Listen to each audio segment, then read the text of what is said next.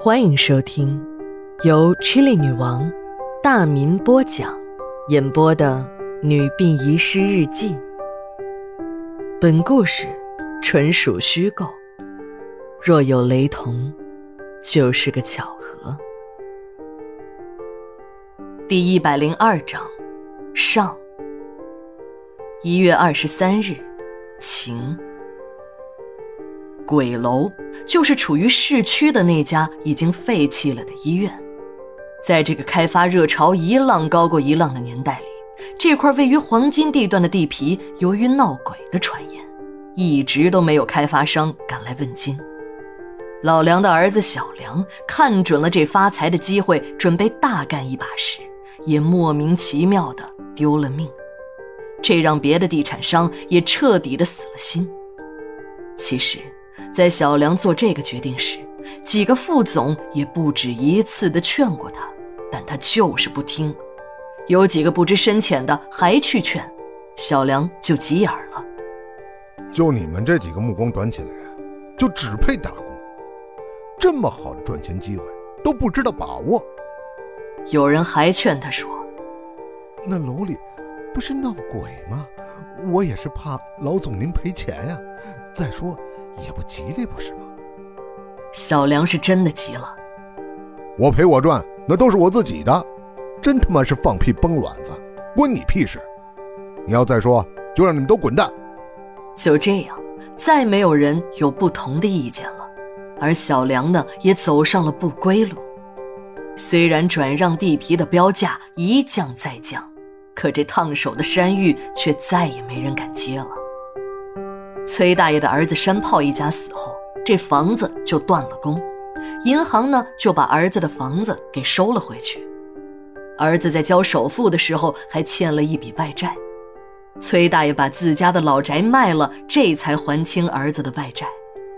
用崔大爷的话说，要让儿子干干净净的走，欠了一屁股的债，到了地下也会不安宁，阎王爷也要把你扔到油锅里。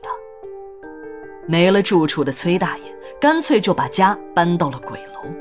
这下倒好了，他反而有了几分满意。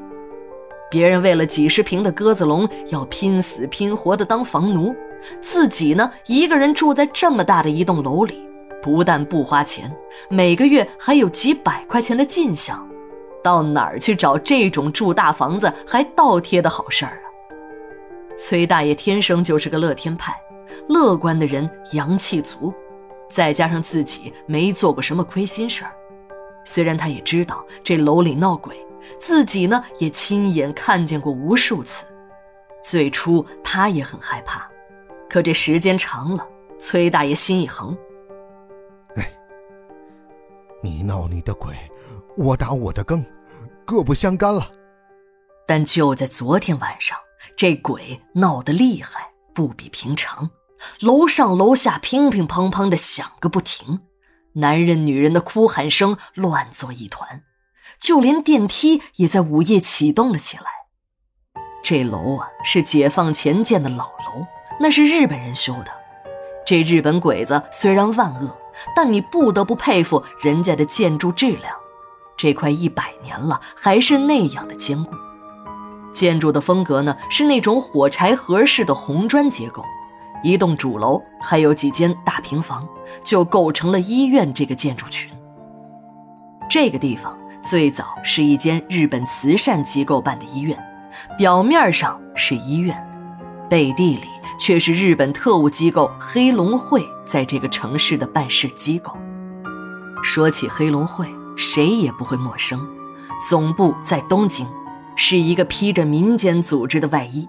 实际上就是当地政府纠集在一起的一批浪人，负责在中国搜集情报、暗杀抗日爱国人士。一切该国军方不便亲自动手的事儿，都交由黑龙会去做。黑龙会呢，就在当地又招募了一批流氓无赖。中国人当中就有那么一群人，骨子里都透着汉奸相。主子给了点好处，就立即忘了祖宗。这些汉奸比他们的主子还不要脸，到处的给日本鬼子鸣锣开道。出了大事儿呢，这日本人把责任推得一干二净。人家是为了大东亚共荣、建设王道乐土而来的，那些杀人放火的勾当，那都是你们中国人自己干的。就是到了现在，日本的教科书中还持有这种观点，也不怪小鬼子狡辩，要骂就得先骂中国的那么多汉奸。在那个时候的很多地方，鬼子和汉奸的比例竟然高达一比五十，也就是说，往往只有几十个鬼子的小县城，这汉奸就有几百个。就是这个数字，还不包括那些背地里给鬼子溜须拍马、还没有亲上日的准汉奸。这栋楼在建国后就改成了一家大型企业的附属医院，几经装修。后来呢，还在原有的建筑主体上又接了三层楼，原本六层的楼房就变成了九层。八楼和九楼由于相对安静，做了医院的手术室。为了运送病人和医疗器械的方便，医院里还加装了电梯。电梯呀，是那种安装在楼后面墙体上升降式的老电梯，根本不像现在的电梯那样的舒服。除了急救病人、运送大件的器械外，基本没有人愿意去坐那个如过山车似的电梯。就在昨天的午夜，崔大爷听见外面鬼闹得厉害，就想出去看看。他刚走到了七楼的拐角，再往上走，路过一个虚掩的大铁门，那就是通往手术室的通道了。那电梯的噪音虽然不算大。但在寂静的午夜，还是听得十分的清楚。电梯正在时而向上，时而向下，有规律的运行着。伴随着电梯的声音，那些恐怖的哭笑声时有时无。崔大爷想到配电室去看一下，把电梯的电源给关了。这个倒霉的配电室本应该装在一楼的，可当初不知道是哪位领导的脑袋短了路。为了方便施工，就装在了七楼，也就是原来的楼顶。第一百零二章，下，马上回来。